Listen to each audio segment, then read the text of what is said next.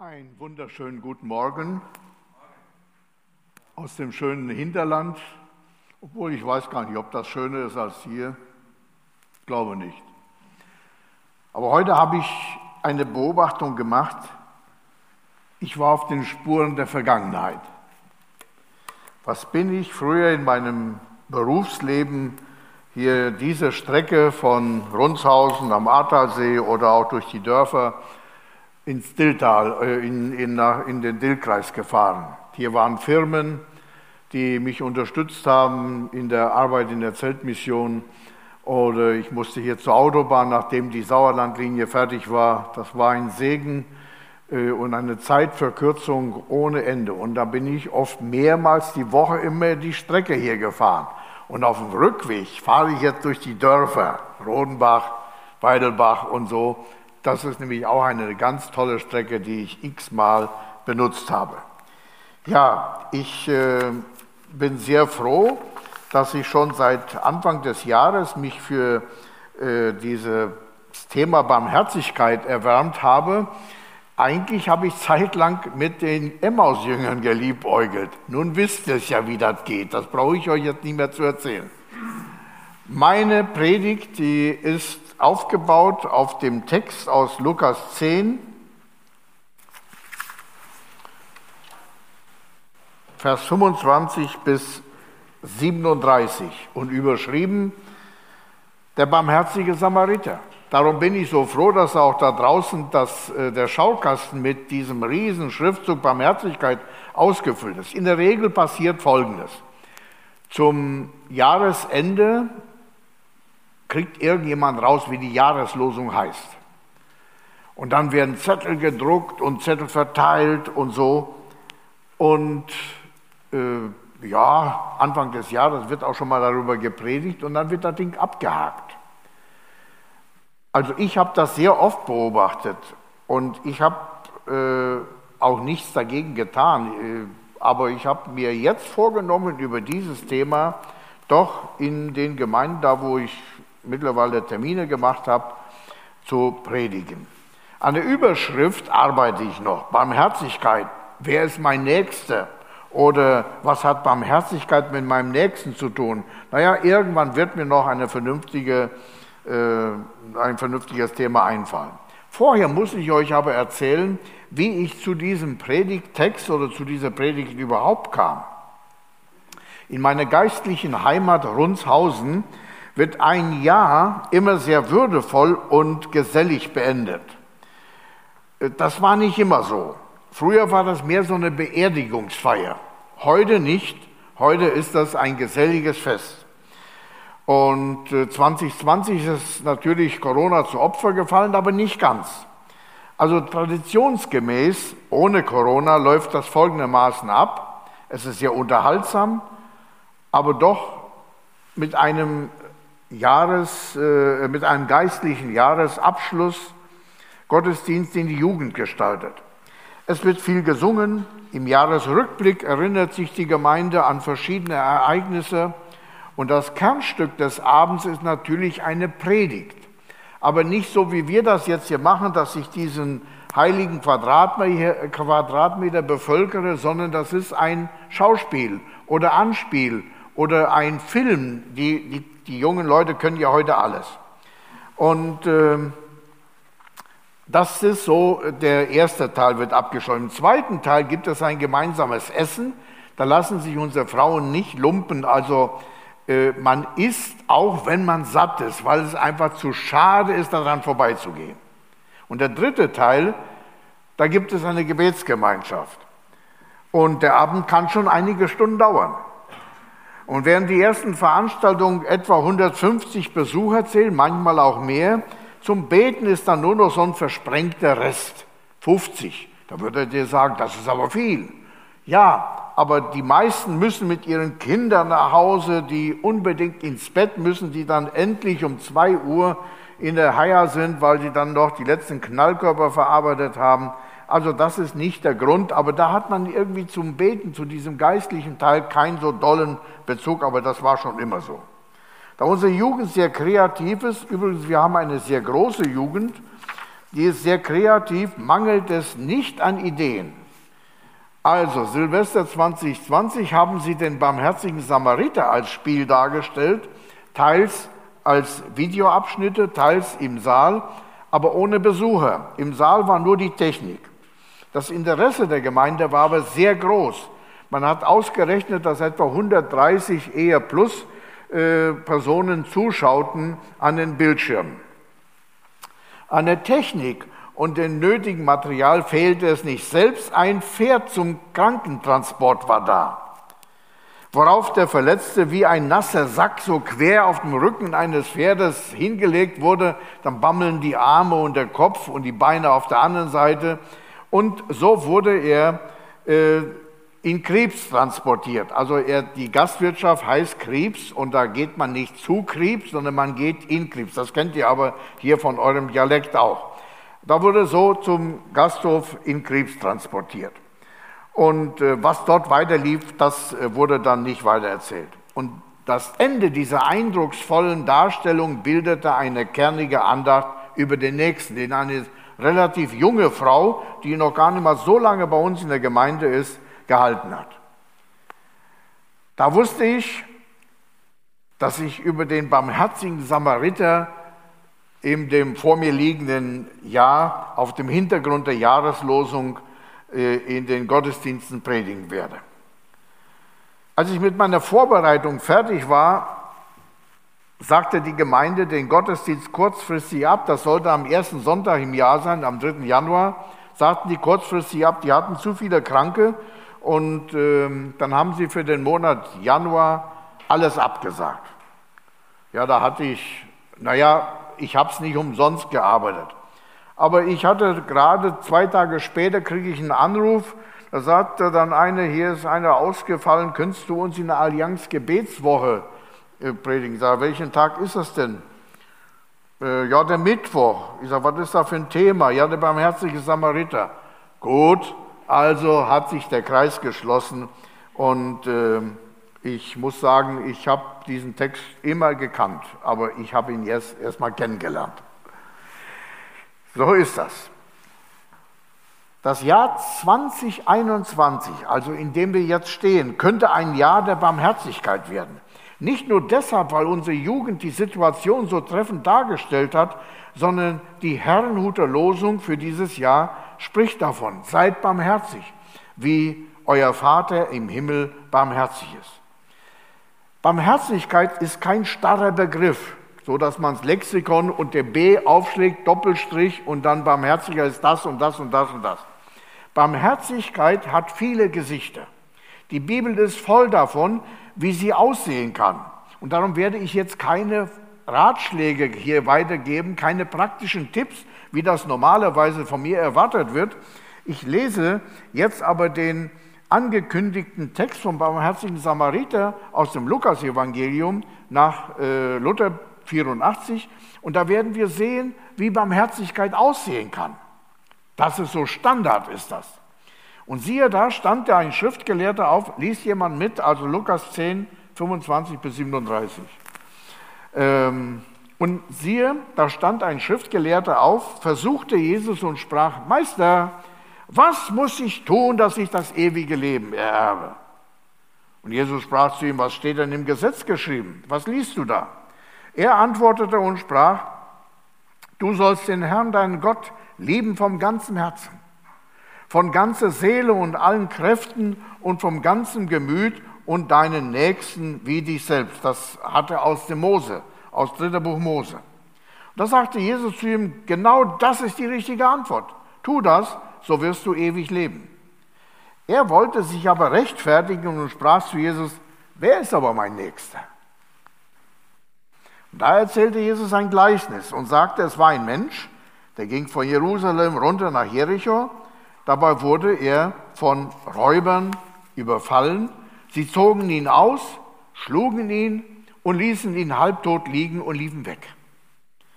Es traf sich aber, dass ein Priester dieselbe Strecke runterging und als er den Verletzten sah, ging er an ihm vorüber. Etwas später kam ein Levit, ein Tempeldiener, ein Tempeldiener als er zu der Stelle kam und den Verletzten sah, ging auch er weiter. Ein Samariter aber, auf der, der auf der Reise war, kam dahin und als er ihn sah, jammerte es ihn. Und dieses Wort erkläre ich, weil später habe ich keine Gelegenheit dazu. Er hat nicht da rumgestanden und gejammert, so, ach du, ach du, was ist denn da wohl passiert, sondern wir kennen diesen Begriff auch, da dreht sich mir doch der Magen um. So wird das wörtlich übersetzt, ihm drehten sich die Eingeweide rum. So schlimm muss das gewesen sein. Es jammerte ihn.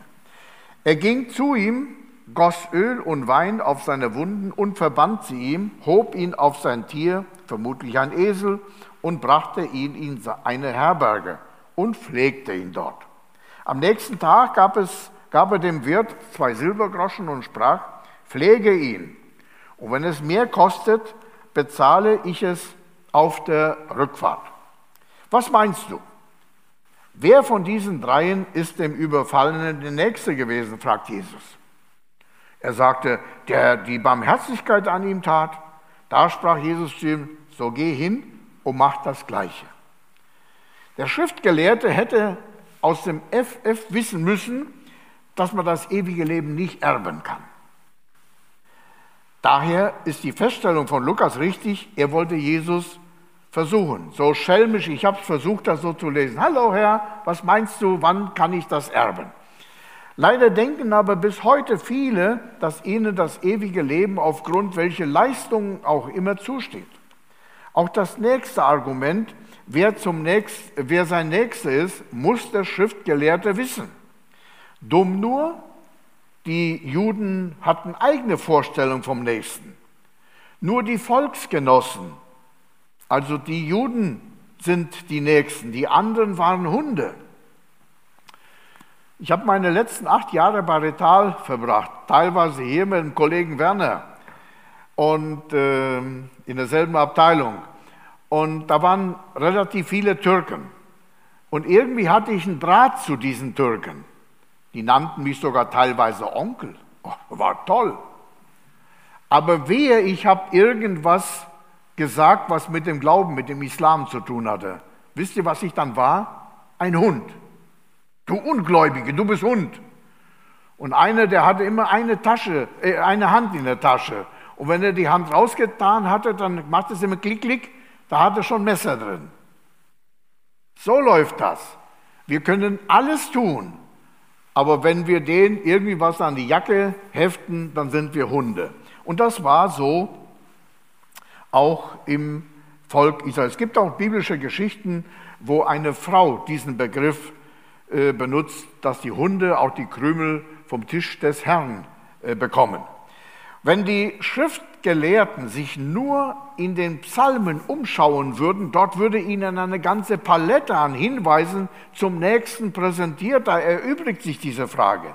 Die Psalmen sind eine wahre Fundgrube dazu. Der 15. Psalm, der Dirk vorher vorgelesen hatte, gehört dazu. Ein kurzer Psalm, nur sechs Frage- und Antwortverse.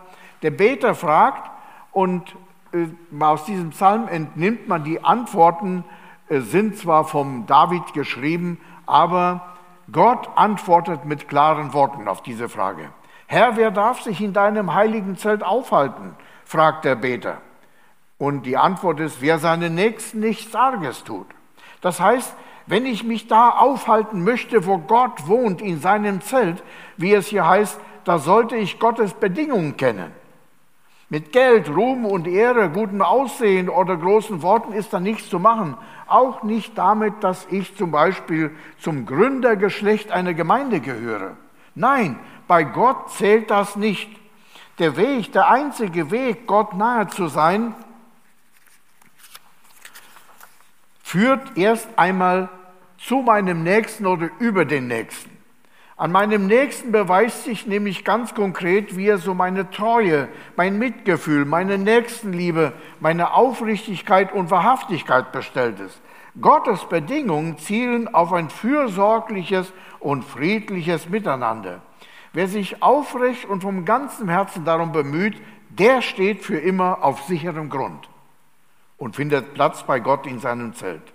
Von Zelten verstehe ich sehr viel. Glaube, das muss ich nicht weiter erklären. Ich habe 30 Jahre Zelte aufgebaut, nur Zelte aufgebaut. Auf und ab und auf und ab. Und da verstehe ich doch einiges. Das Besondere am Zelt ist, es kann relativ einfach versetzt werden.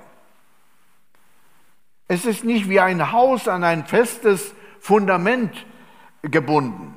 Und ihr merkt es vermutlich, mit dem Verweilen in Gottes Zelt ist nicht das Gemeindehaus, das mag noch so schön sein, gemeint.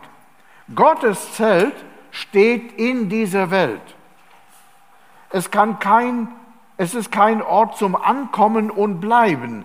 Das geht nicht, noch nicht. Wir leben in der Endzeit. Das sollte sich auf, unserem Lebens, auf unsere Lebenseinstellung auswirken. Unser Beten, unser Warten auf den kommenden Herrn. Christus kommt, um diese Welt neu zu machen, nicht zu reparieren, wie es Klimaschützer und sonstige wollen. Neu zu machen. Und wir bereiten heute den Boden für, mit unserer Liebe dafür vor, oft vielleicht unter Tränen. Denn zum einen schickt Jesus mich immer wieder raus, und zwar mitten ins Leben, und zum anderen schlägt Gott sein Zelt dauernd wieder woanders auf, oft gerade da, wo ich es am wenigsten vermute. Da, wo jemand vielleicht ein Stück Himmel auf Erden braucht. Ich habe voriges Jahr im Mai eine Woche im Krankenhaus verbracht. War schon Corona voll in Gange. Ein trostloseres Krankenhaus habe ich noch nie erlebt. Ich habe schon immer wieder kurze Aufenthalte gehabt. Aber wie viele Menschen hätten da jetzt so einen gebraucht, der ihnen Mut zuspricht? Das ging nicht. Die Flure waren leer. Also erbärmlich, erbärmlich war das. Diesen, dieses Stückchen Himmel auf Erde konnte den niemand bringen. Auf den Intensivstationen liegen unheimlich viele Menschen. Oder unter einer Brücke pennen einige. Oder Flüchtlingslager, die Menschen, die sich ein besseres Leben erhofft haben. Oder auf dem Schulhof oder mitten in, auf der Arbeit, mitten im Alltag mit all seinen Hochs und Tiefs. Gott ist mit seinem Zelt unermüdlich unterwegs zu uns, aber auch mit uns. Dieses Stückchen Himmel auf Erden können wir vermitteln. Jesus predigt zu den Menschen und gebraucht Geschichten. Die Bibel nennt sie Gleichnisse, also an etwas angeglichen, was den Leuten bekannt ist.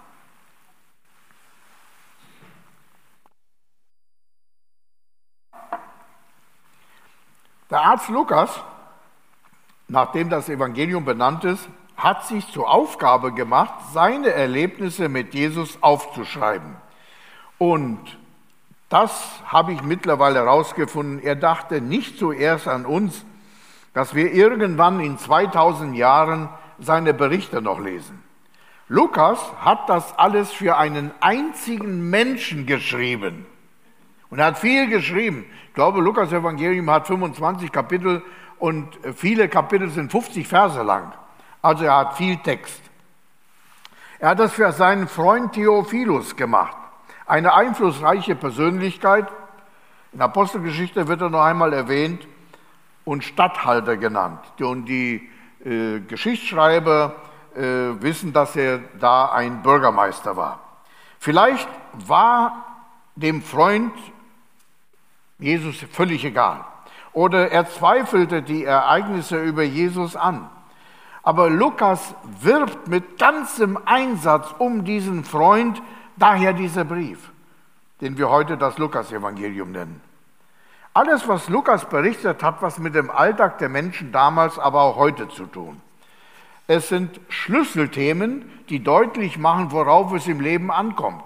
Da geht es um Gebet, um Vergebung, um Geld, um Randgruppen, Kinder und Frauen und gerade bei den letzten betont Lukas Gottes Liebe zu allen Menschen.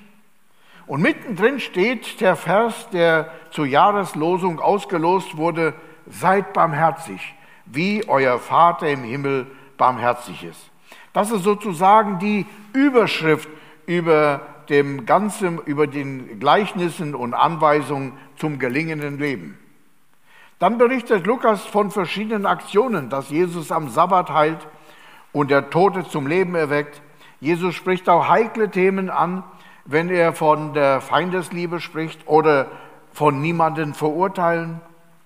Unter diesem Thema wird er noch konkreter, richtet nicht, so werdet ihr nicht gerichtet. Oder verdammt nicht, so werdet ihr nicht verdammt. Vergebt, so wird euch vergeben. Oder gebt ab, so wird euch gegeben.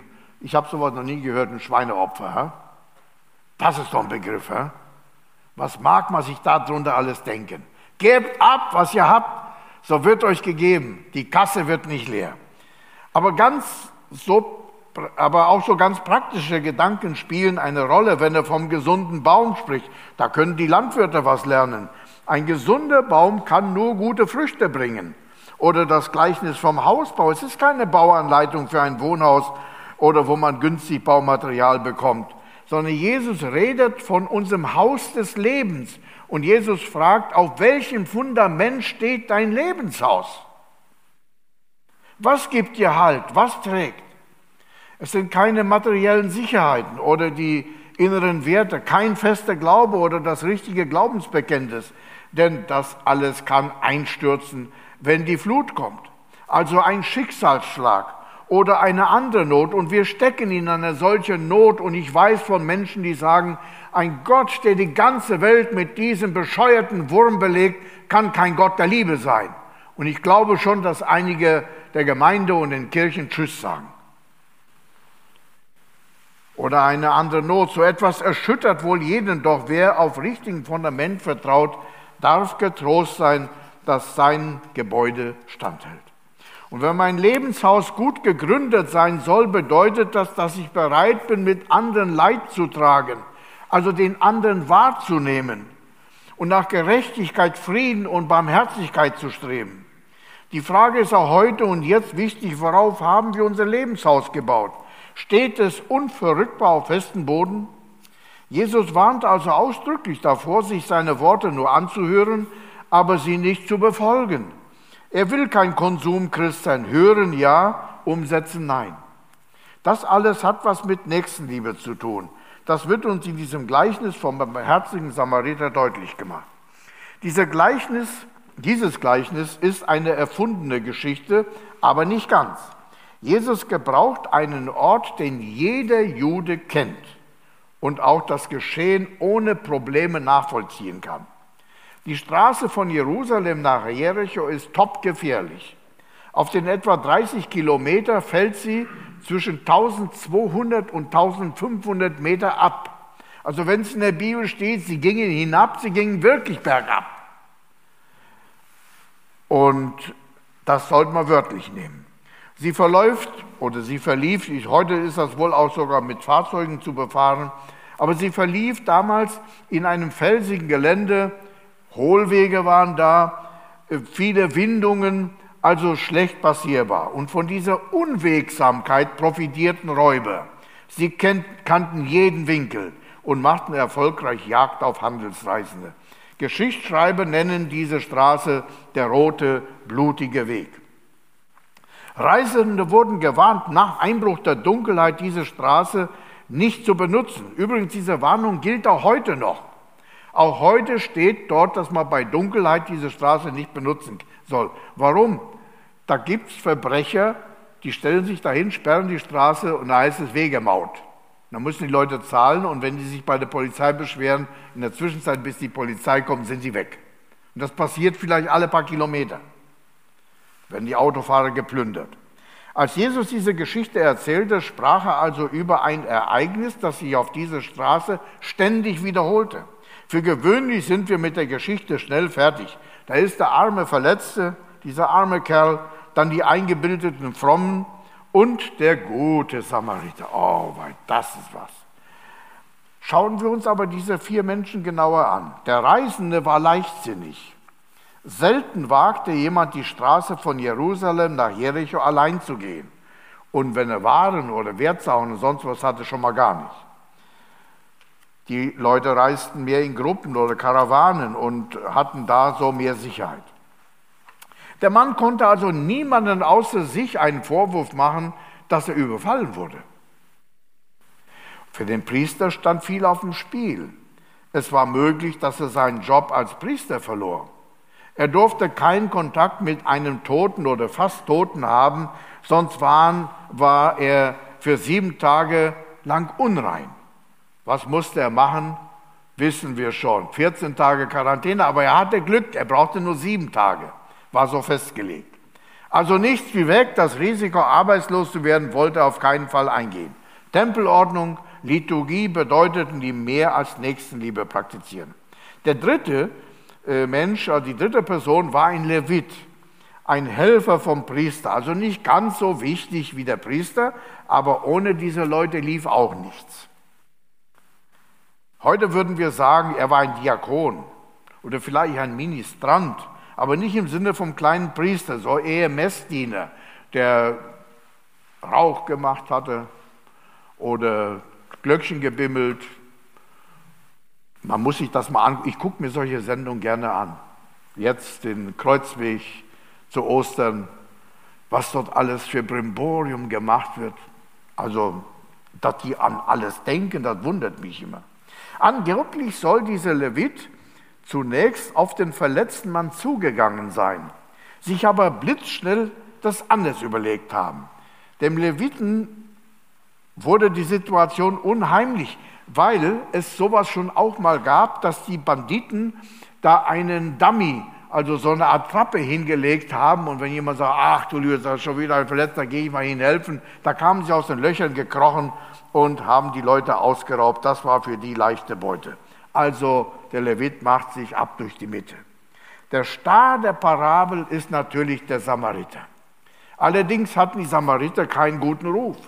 Daher erwarteten die Zuhörer, die um Jesus herumstanden, dass er sich über diesen Bösewicht auslässt, der sich dem Verletzten näherte und ihm möglicherweise nur das letzte Hemd genommen hat.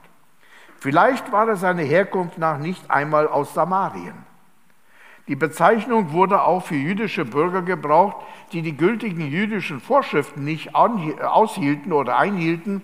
Rechtgläubige Juden pflegten keinen Umgang mit ihnen und nannten sie, ah, das ist da so ein Samariter. Wir nennen sie heute Pharisäer. Kommt auf selber raus. Aber es scheint, er ist ein reisender Händler, dem der Wirt vertraute. Er besaß vermutlich Kredit in dieser Kneipe. Also die, in dieser Parabel ist die Kneipe erfunden. Heute steht da eine für die Touristen, aber früher gab es da keine. Den frommen Juden mag es vielleicht unzuverlässig gewesen sein, aber er war ein redlicher Mensch und als einziger bereit, dem Überfallenen zu helfen. Vielleicht war er ein Ketzer aber sein Herz war voll göttlicher Nächstenliebe. Wir werden einmal nicht danach gerichtet, ob wir das Vaterunser auswendig kennen, sondern danach, wie wir gelebt haben. War unser Herz voll Nächstenliebe? Was lehrt uns dieses Gleichnis? Hierzu müssen wir wieder den Anfang bemühen. Dass Jesus diese Parabel erzählte, hat der Schriftgelehrte ihm eingebrockt oder verursacht, weil er Jesus fragte, Hallo Meister, wer ist denn mein Nächster? Und diese Frage ist keine Fangfrage, hat schon Lukas jetzt praktisch äh, uns erklärt. Ähm, aber das Problem ist eben, dass die Juden eigene Vorstellungen vom Nächsten hatten. Ich hatte es schon erklärt. Die Antwort von Jesus umfasst drei Bereiche. Erstens, wir sollten auch dann einem Menschen helfen, wenn er selbst an seinem Unglück schuld ist, wie der leichtsinnige Reisende in diesem Gleichnis. Stellt euch mal vor, was auf unseren Straßen los wäre, wenn da der Rettungswagen kommt, die machen bei einem Unfallwagen die Tür auf, boah, was hat der eine Pfanne? Nee, den lassen wir, der hat das selber eingebrockt. Und das würde sich in allen möglichen Situationen so wiederholen. Das geht einfach nicht. Das geht nicht. Zweitens, jeder Mensch, einerlei welchen Volk er angehört, ist unser Nächster. Das gibt keine Diskussion darüber. Er ist, er ist unser Nächster.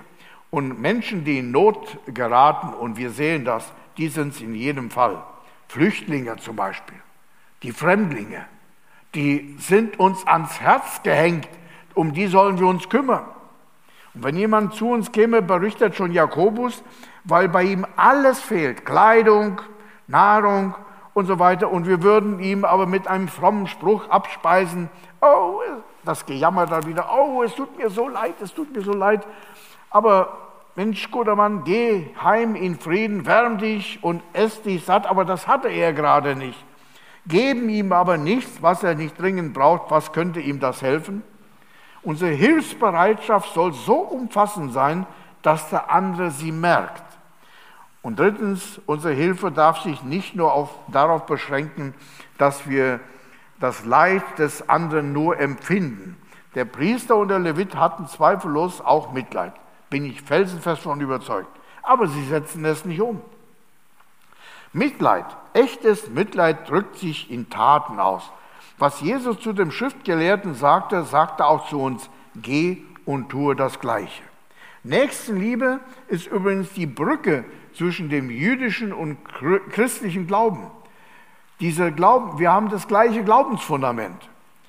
Ich kann es mir vorstellen, dass es Zuhörer gibt, hier im Saal oder auch an den Rundfunkempfängern, so hat man es früher gesagt, ehe es Fernsehen gab. Ich grüße alle an den Rundfunkempfängern.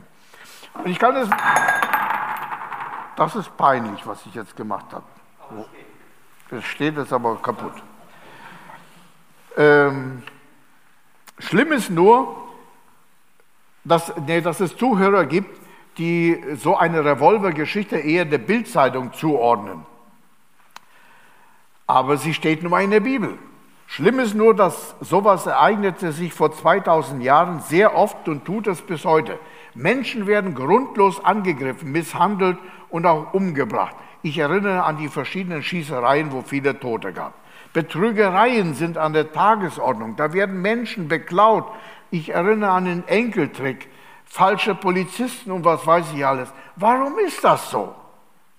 Weil kein Mensch nur über gute Gene verfügt, die nur Gutes tun wollen. Die Bibel sagt schon, sie sind alle abgewichen und allesamt verdorben, da ist nicht einer, der Gutes tue, auch nicht einer. Aber genau wie der Schriftgelehrte Jesus fragt, wer ist denn sein Nächster, fragen Menschen auch heute, wer ist mein Nächster? Und was ist denn Barmherzigkeit? Und sagen in ihrer egoistischen Einstellung, warum soll ich mich um jemand kümmern? Wer kümmert sich denn um mich? Viele Worte sind aus unserem Sprachschatz verschwunden, damit auch die Eigenschaft, die damit verbunden ist. Menschen wissen, was Lockdown ist, ich nicht unbedingt, weil ich kein Englisch kann, oder Burnout oder was Vakzine sind. Aber Barmherzigkeit, nee, nie gehört. Ich muss mal jetzt googeln. So geht das. In den 60er Jahren gab es einen Werbespruch, ich weiß nicht, äh, was damit beworben wurde, der lautete, seid nett zueinander. Das ist aber zu blass, um Barmherzigkeit zu erklären oder mit Inhalten zu füllen. Es funktioniert nicht, an das Gute im Menschen zu appellieren und zu glauben, wenn das Herz hart ist. Was wir dringend brauchen, ist Gottes Herzlichkeit. Er will unser Herzen wieder menschlich machen, barmherzig machen, so wie er barmherzig ist. In Japan hat man gute Erfahrungen mit kleinen Robotern gemacht, die mit großen Kulleraugen und einer zuckersüßen Stimme alte Menschen helfen, die Einsamkeit zu bewältigen. Ich denke, die Senioren lachen sich schippelig über diese geniale Idee. Aber barmherzig sind solche Maschinen nicht. Das ist nicht ihre Natur. Sie machen nur das, was in sie hineinprogrammiert wurde. Unser Schöpfer und Vater im Himmel hat den Menschen, also uns, mit einer weitaus komfortableren Natur geschaffen, und zwar mit Einfühlungsvermögen. In der Psychologie nennt man das Empathie.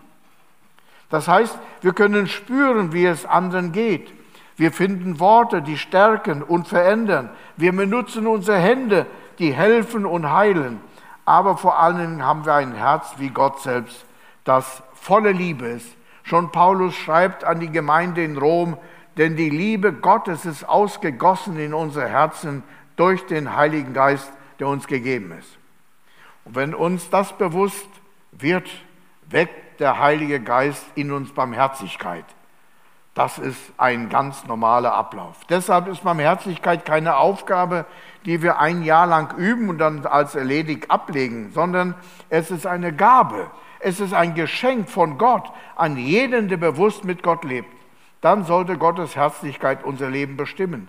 Und dazu ist keine zu alt oder zu jung. Denken wir an den Samariter. Seine Möglichkeiten sind begrenzt. Und das ist ja oft unsere Entschuldigung, wie, wie kann, ich kann doch da nicht helfen. Aber seine Möglichkeiten sind auch nicht überwältigend.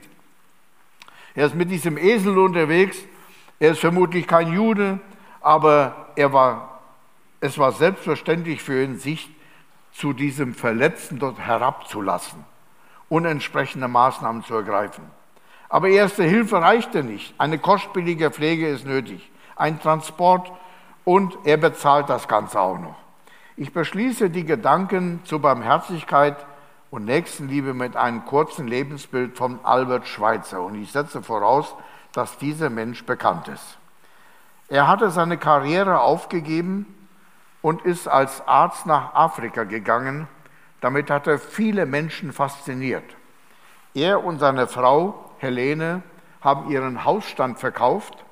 Am 20. März 1930, einem Karfreitag, brechen sie mit 70 Kisten per Schiff nach Afrika auf, um im afrikanischen Dschungel ein Urwaldhospital aufzubauen.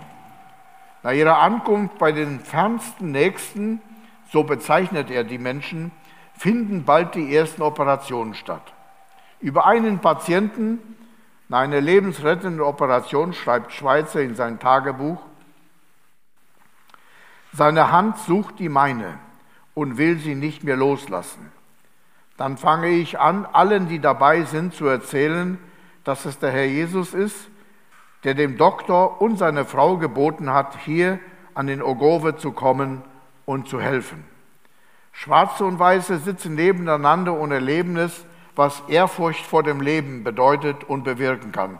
Das war Schweizers zentraler Grundsatz zum Dienst in Afrika und, seine Lebens und sein Lebenswerk für die Aussätzige in, in Lambarene. Schweizer wurde zu einem der großen Vorbilder gelebter Nächstenliebe und Barmherzigkeit. Aber nicht nur er. Man könnte hier viele Namen einsetzen, auch aus unserem Bund, Missionare, die Leute der ersten Stunde, die nach Brasilien gegangen sind, nach Japan, Hottenbach zum Beispiel, die haben solche Spuren hinterlassen, dass wer sie heute sieht, glaubt, das sind Japaner. Und etwas ist auch hängen geblieben. Der Begriff unter den Rettungswagen ASB, das hat sicherlich auch schon jeder gelesen. Das heißt Arbeiter-Samariter-Bund. Dieser Arbeiter-Samariter-Bund wurde 1880 rum gegründet und das passierte durch Menschen des Glaubens, Männer und Frauen. In der Zeit, wo die Industrialisierung vorangeschritten ist, sind viele verletzte Menschen gewesen und sind viele Verletzungen entstanden. Und bis der Arzt kam, und so viele Ärzte gab es gar nicht, war es für denjenigen zu spät. Und da hat man in den Betrieben Menschen ausgebildet, Arbeiter ausgebildet zur Erste-Hilfe-Einsatz. Sie konnten das Gröbste lindern. Daraus entstand der Arbeiter-Samariter-Bund. Den Namen hatte bis heute. Dass es aber gläubige Menschen waren, die es ins Leben gerufen haben, darüber schweigt die Geschichte. Amen. Lied oder gleich beten? Also. Ja, gut, dass ich ihn habe, den Dirk. Der sagt mir immer, was ich machen soll. Ja, ich schließe meine Gedanken mit einem Gebet und bitte euch aufzustehen. Herr Jesus, du warst barmherzig nicht nur zu den mühseligen und Beladenen. Du bist gekommen, allen die erbarmende Liebe deines Vaters zu zeigen, sie vorzuleben. Lass uns diese Liebe mit Herz, Seele und Gemüt erfassen und mit den Fehlern und Schwächen der anderen geduldig sein. Wir fühlen uns oft einsam und verloren in diesem Tal der Tränen, das uns jetzt schon ein Jahr begleitet.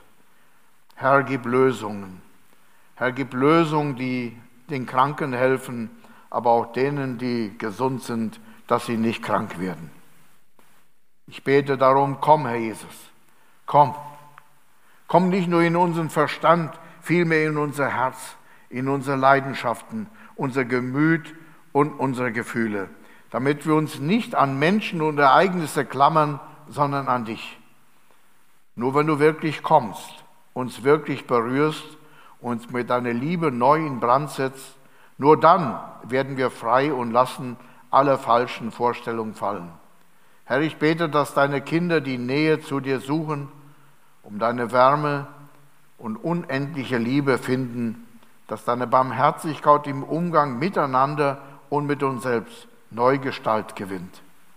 Gott segne euch. Amen. Übrigens bin ich schon mal geimpft. Ich gebe damit an, dass ich zweimal getauft bin und einmal geimpft.